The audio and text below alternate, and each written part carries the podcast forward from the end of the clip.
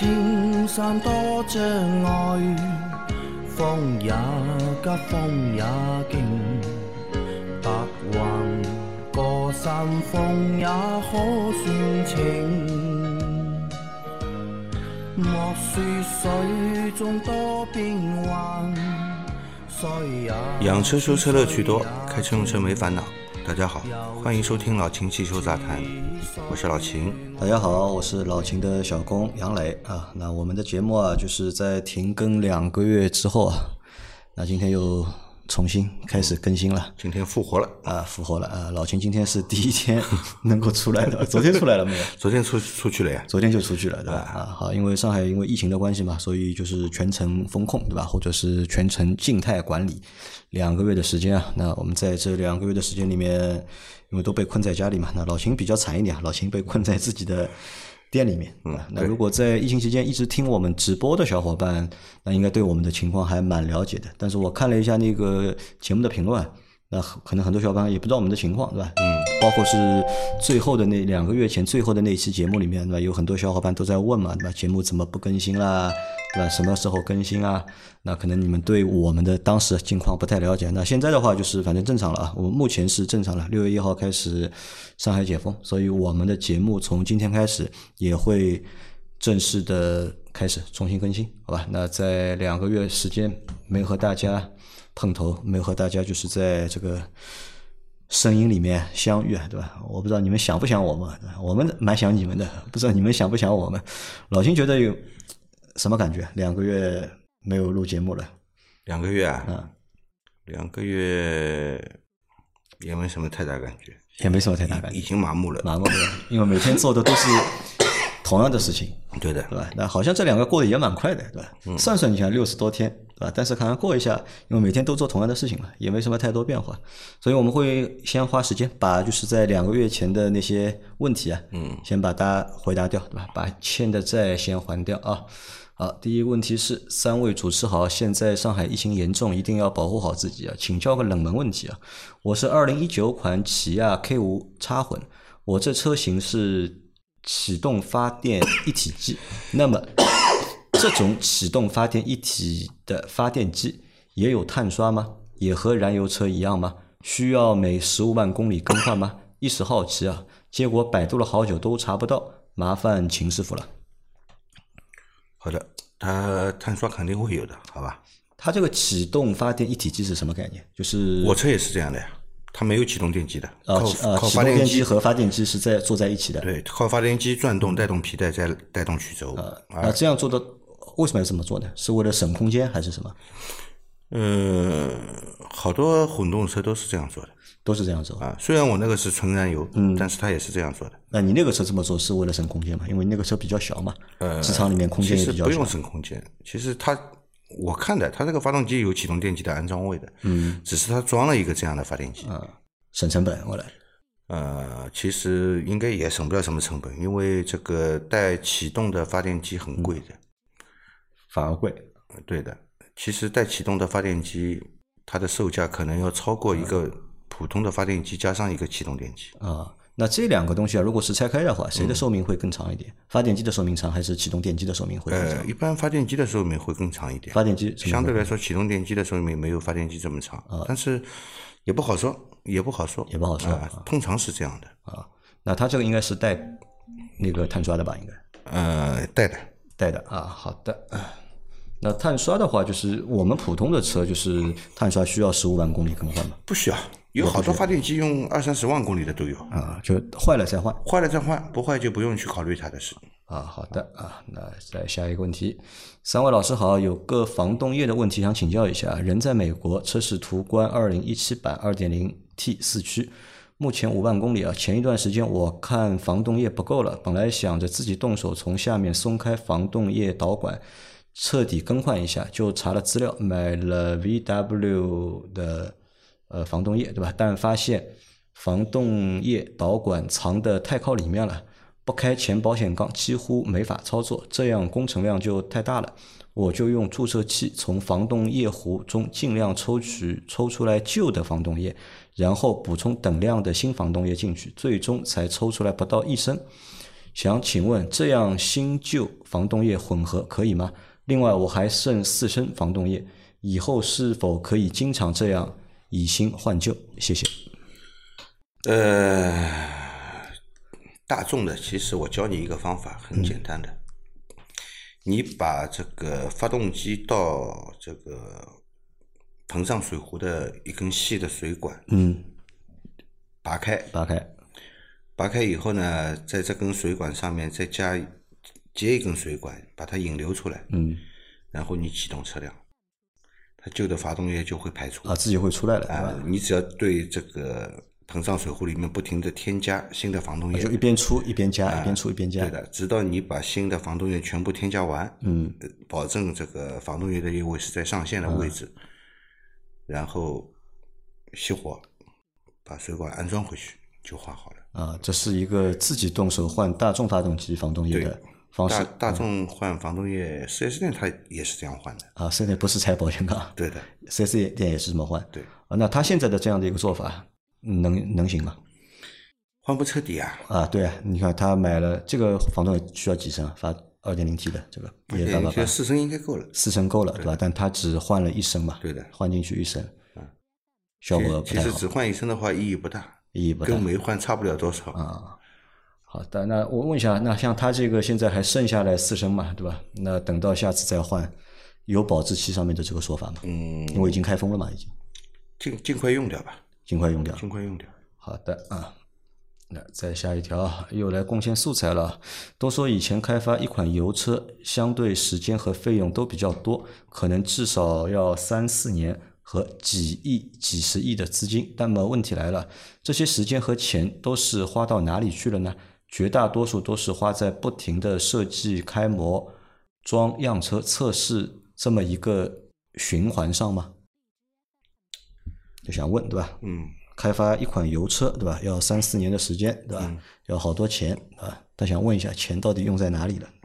呃，很多地方从设计、嗯图纸，然后还要做那个泥塑的车模，对嗯对吧？然后最后再确定那个钣金件的尺寸，嗯啊，包括这个新的发动机的研发，嗯，如果是用老的发动机，那还好一点；如果是换一个全新的发动机，配一个全新的变速箱，嗯，对吧？那个研发周期会更长，还要做很多试验，它都要花钱的，都要花钱啊！不是说设计好造出来这个车就能卖的，对吧？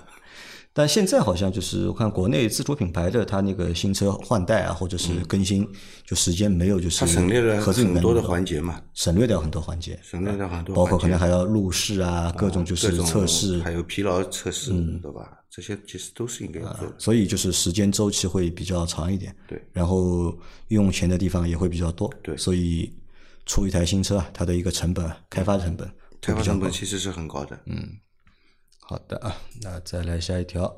我有一个问题啊，对于安全问题我是比较在意的。我车平常是停在家门口的，遇到不止一次了。头几次还算好，毕竟是白天，车胎扎了煤气，能一眼看到趴窝，还能够及时处理，也买了个充气泵。上次我刚上车打着火，还倒车一小段距离，邻居就拍我车窗，告诉我车轮没气了，就处于那种半没气的状态。结果车机胎压检测一点反应都没有，我就觉得很离谱，这么明显的低压状态竟然没有反应。而且我多次轮胎扎钉都是自己开出来的，都养出了敏感路觉了。说出来也是让人无语啊！现在都养成好习惯了，回家先检查轮胎，原车胎压检测简直跟没一样啊！车是本田英仕派精致版，加装需要注意什么？有没有什么推荐的？嗯，我估计它这个胎压，它只是有胎压报警，没有胎压监测。它是通过是胎压监测，它通过 ABS 传感器来监测，ABS 传感器根据轮速来来监测的。那么你没有滚动的话，没有轮速，它监测不到，监测不到啊它不是那种在轮胎里面装一个压力传感器啊，的那种。，对它不是那个胎压显示嘛啊？如果是那种的话呢，你一缺气，它马上能看到数字的，对对吧？它这个只是提醒你缺气，嗯，对吧？所以说你也不能说这个不好，呃，有用，其实也有用，啊有用呃只是它这个成本低一点，啊，肯定比那个就是胎压显示的那个因为 ABS。现在每每每台车车都有啊辆都有配备的嘛，它只是利用这个轮速传感器来检测胎压嘛，对吧？那如果他这种要加装，可不可以啊？可以加装可以加装，啊，可以加装。有推荐的吧？很多品牌啊，很多品牌啊，啊，很多品牌了，但是好像铁将军铁将军啊，老牌子了。老牌子了，对吧？应该质量方面还是比较稳定的。嗯，但你看他因因为这个关系啊，也养成了一个好习惯，对吧？嗯。上车下车之前或者下车之后，吧对吧？都会检查一下自己的轮胎，这是？个好习惯。这是以前一些老驾驶员都有的一些习惯。对的，嗯好，我们再来下一条啊，三位老师好，我的车门去年刮了一下，见图啊，由于已经出过一次险，就一直没有管它。请老师帮我看看，这种刮痕现在需要及时处理吗？如果去做的话，需要钣金修复吗？需要整一个面的修复吗？这种可以到外面的汽修厂处理吗？谢谢，嗯，这个是要处理的，要处理的。要处理的。那那个图你还有印象应该？啊有这个两个月之前的图了已经是。有印象对吧？嗯，是要修的啊。那么钣金修复也是需要的，嗯对吧？所以你这个肯定是整个面的喷，而不是局部的补啊。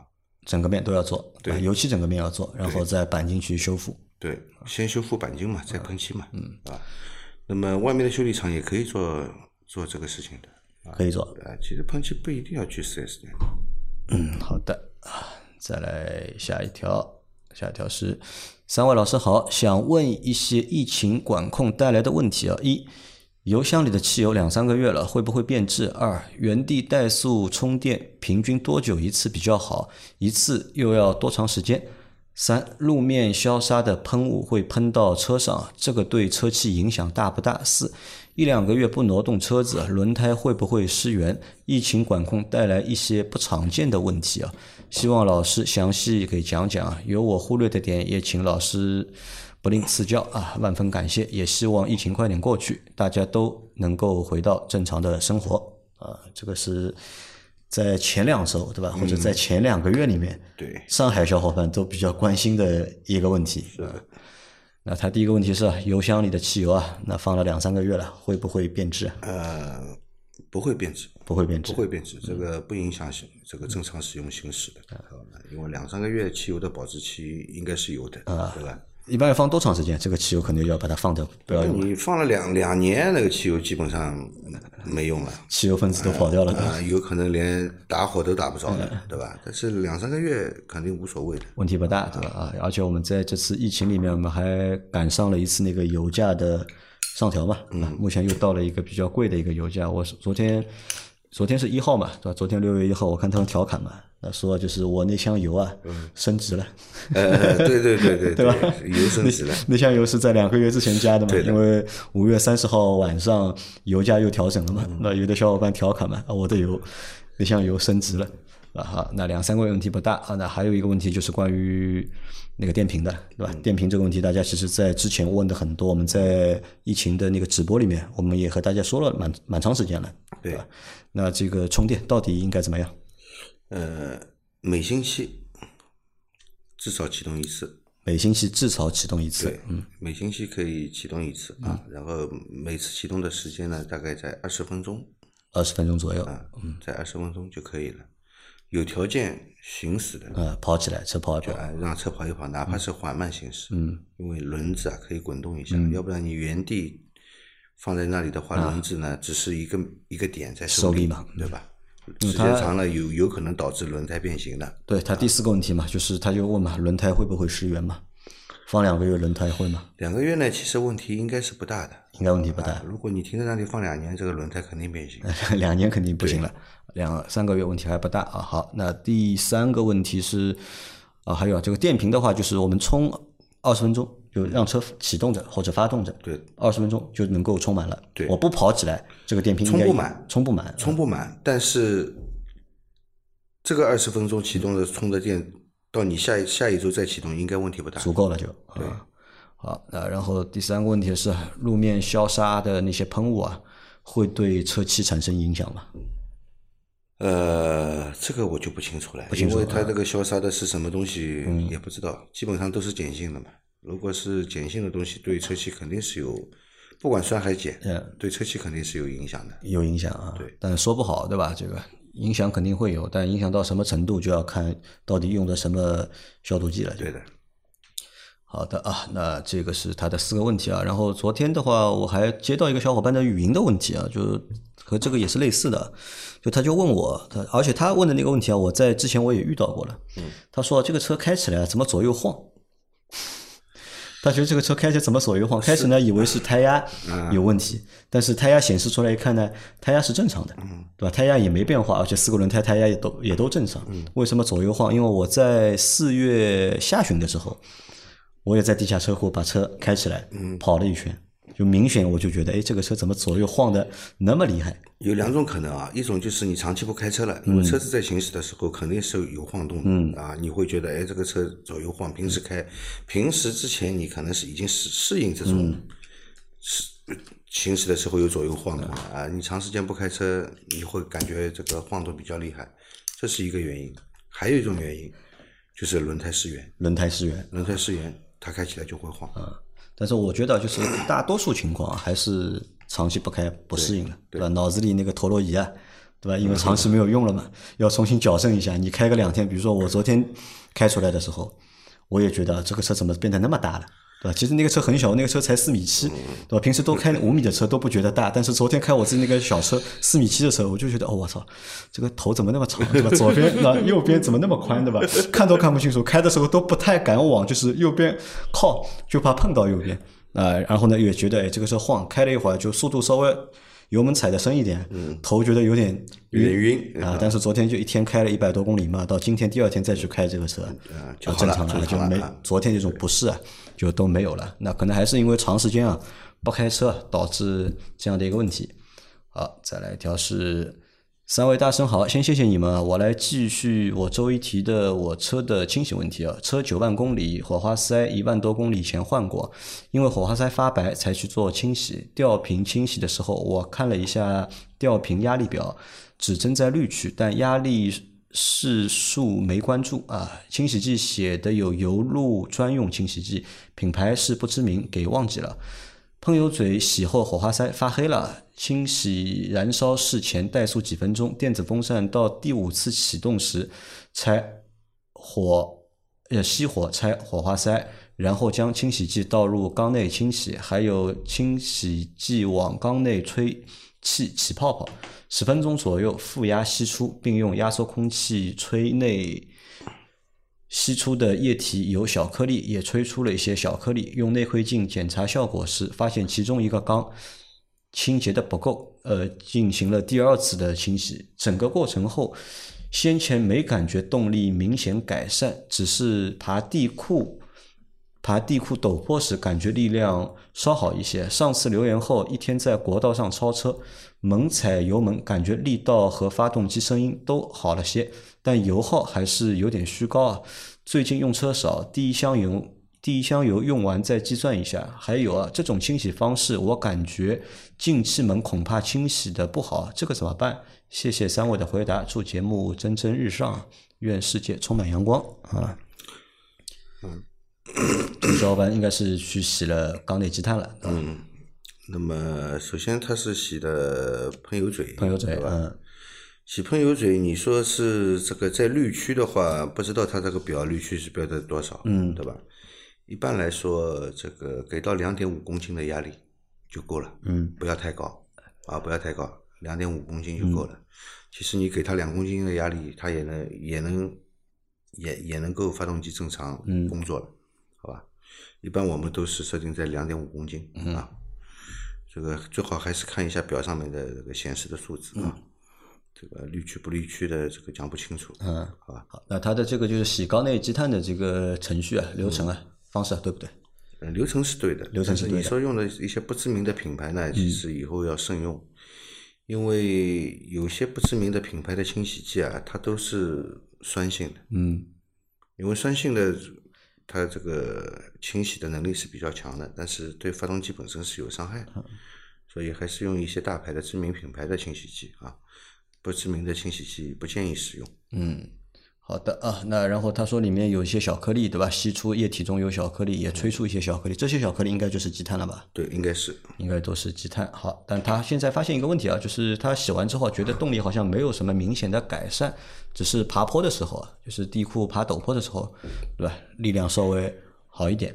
那呃，那可能这个驾驶员平时驾驶车辆啊，他比较温柔，比较温柔但是爬坡的时候，你感觉到动力又比之前有改善了，那那就证明是清洗的确是有用的，对吧？因为他后面一周，对吧？就觉得超车的时候啊，力道和那个发动机声音啊都好了一些了。对。但是他又觉得呢，哎，油油耗好像还有点虚高，是吧？呃，刚洗完喷油嘴啊，这个油耗要比之前高那么一点是正常的，因为我们的电汽车的那个发动机的电脑，它是有一定的学习功能的，啊，它按照之前的喷油量，这对吧？哎喷油量在工作的话，你一旦洗干净了以后呢，那如果你本身喷油嘴堵塞严重，嗯，对吧？那么它现在洗干净了，供油量也正常了，它按照之前的那种脉宽来供油的话呢，相对来说油耗会高那么一点点，会高一点不会明显高很多，不会的。不会啊基本上在一两个星期以后，哎，就会正常。恢复正常。对啊，好的啊。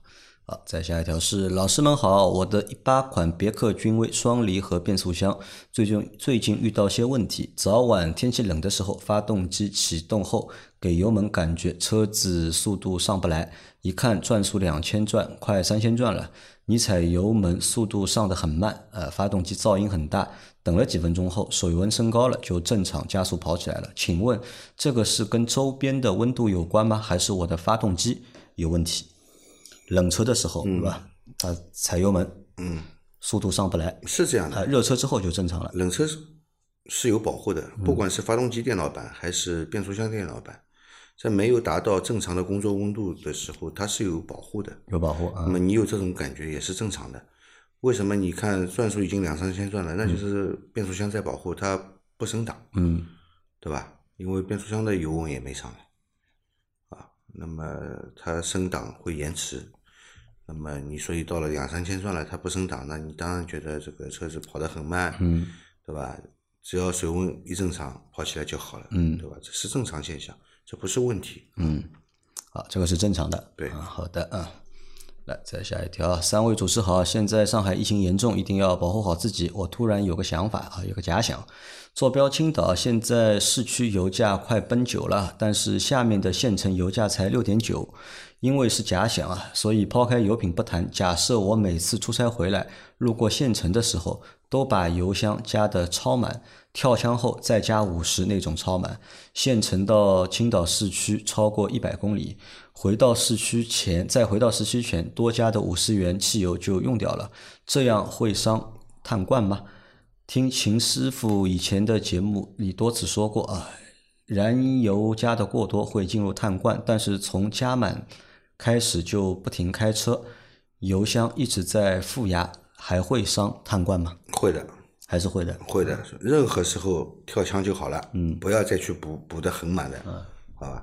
因为你想，他如果要补五十块钱的话，这个不是补一点点，对啊，好多升了要我们就算八块钱一升，嗯。五十块钱，啊五点几升了要，五十六升块钱要啊啊要六六升啊啊要六升啊六八四十八。一般我们要只是在什么，有很多情况加油啊，就是跳枪了，他帮你凑个整数，嗯，对吧？你可能还差个五块钱，或者差个就是两块钱、三块钱，很多他会帮你凑个整数，然后帮你补一补，对吧？再加一点进去。但是你这个如果要加那么多，加得进去吧？我在想啊，不是已经跳枪了，你再加个就是六升，它它那个油箱嘞，它那个油箱如果回气不太好，嗯，你之后再慢慢加，可能是有这个可能是加得进去的，有是有可能的，对吧？要看它这个油箱的设计了。啊，但你看啊，因为现在这个油价越来越高啊，就可能大家都会比较关注这个油价，对吧？也在用车的过程当中啊，或者加油的过程当中，会去想一些办法，想办法去省一省一点钱。现在九块多了嘛，啊，但是说实话，就说实话，我觉得这个钱，如果你能够找到一个合适合理的方式去省的话，我觉得没问题，对吧？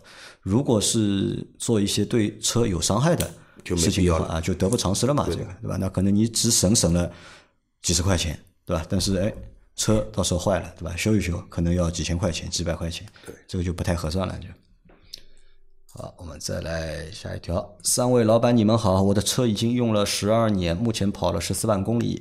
前天我去修理店做保养啊，最近油耗车油耗高啊，动力差。老板建议我做三元催化清洗，需要拆下来浸泡在所谓的专用清洗液里清洗，保证车的动力提升，并能够节省燃油。我听说这样清洗容易损坏三元催化。我的邻居也懂汽修，他说，燃油添加剂就是三元催化专用的那种添加剂，效果会好一些。我现在也不知道该怎么选择，请教三位大师给个建议。祝你们身体健康，万事如意。祝节目红红火火。嗯，啊，他觉得油耗高，动力差，对吧？然后汽修店的人让他洗三元催化。嗯，我们先看这这个逻辑通不通？一般我们清洗三元催化是打吊瓶，对，嗯。啊，打吊瓶从这个从真空部部分掉进去的，嗯。对吧？呃，平时我在实战经验中，觉得这样清洗的效果的确也不错的，嗯，啊，那么洗完以后，你只要踩大油门，总是有这种黑的东西垃圾排可以排出来。嗯。可以排出来的？那么你说要浸泡的话嗯呢？浸泡的话，如如果是浸泡的话，这个用量大了。啊如果用那种打吊瓶用的那种大牌的清洗剂嗯呢，这个价格昂贵，价格真的而且浸泡的话，我们一般都会用在死马当活马医的情况下面去用这个方式。啊用如果用那种清洗剂去浸泡的话呢，你价格比较昂贵，嗯我觉得意义不大啊。你打吊瓶其实也可以洗干净。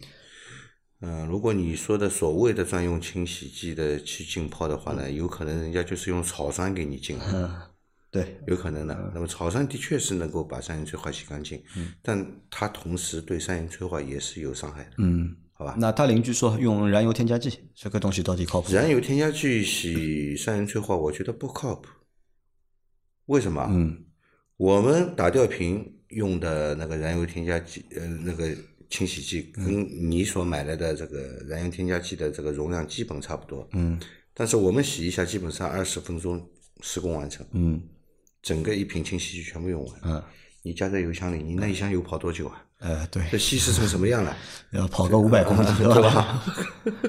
呃，不太靠谱啊。那然后我我我在想啊，就是如果它油耗高，对吧？动力差，嗯，我觉得不应该首先去研究三元催化吧？对的，油耗高、动力差，你首先应该研究一下你的喷油嘴是不是少了，它啊对嗯雾化质量好不好，或者是点火有没有问题，还有就是缸压有没有问题。最不可能的就是三元催化堵。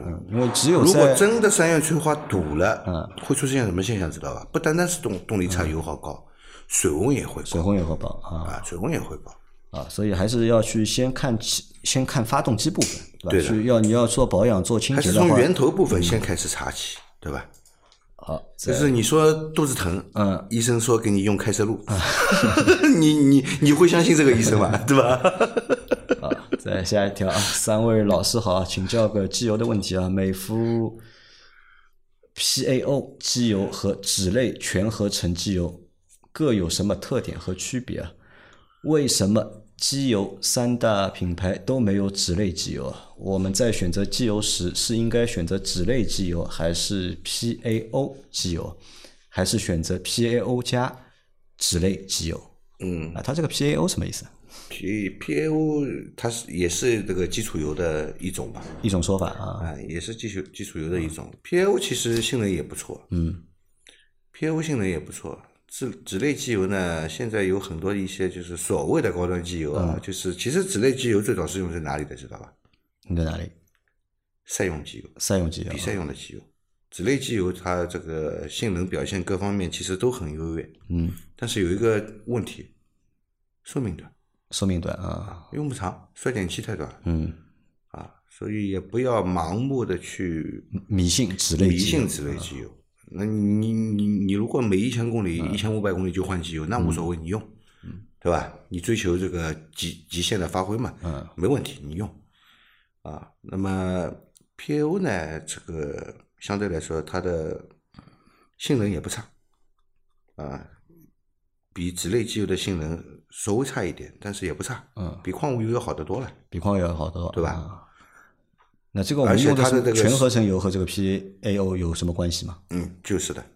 然后这个关键是什么呢？它的使用寿命长。嗯比较稳定，啊，比较稳定，所以更适合民用车来用。嗯，好的啊，好，最后一个问题啊，请教个问题：二零二零款起亚 KX 三啊，自带自动启停，我自己买了一个模块插在驾驶侧保险盒保险丝盒位置，默认启动五秒后，它关闭启停功能。过几年车子 AGM 电瓶报废了，我换普通电瓶可以吗？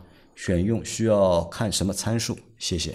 呃，一般来说是可以的，没有什么大问题。嗯没有什么大问题嗯因为你已经不用这个功能了嘛，对吧？也没必要用 AGM 电瓶。但是个别车辆，因为它的这个启动电机的功率比较大，嗯，它对电瓶的放电性能有要求啊。那么 AGM 的电瓶呢，它在充放电的这个性能方面呢，要优于普通的电瓶。嗯。啊，如果普通电瓶你足够用的话，用普通电瓶我觉得没什么问题的。啊，好的，这个是不影响的，对对吧？好，那我们啊两个月啊两个月没有更新节目，那两个月过后的第一次的节目更新到这里就结束了，嗯，好吧？大家有任何关于养车、用车、修车的问题，可以留言在我们节目最新一期的下方，我们会在下周的节目里面一一给大家解答。对，啊，那这个星期节目会比较多啊，应该我目测了一下，这个星期我们可以连着更新七集，啊好吧？大家可以是每天都有啊，每天都有，我们会放在星期，今天星期几啊？哎呦，我今天星期五啊我会放在那个星期六更新的，等于星期六、星期天两天，再加那个下周啊，今天星期四啊，啊，那就周五更新。周五更新啊。好，OK，好吧，那反正让大家就是这几天这个星期每天都有我们的节目可以听啊。我们下期再见，拜拜。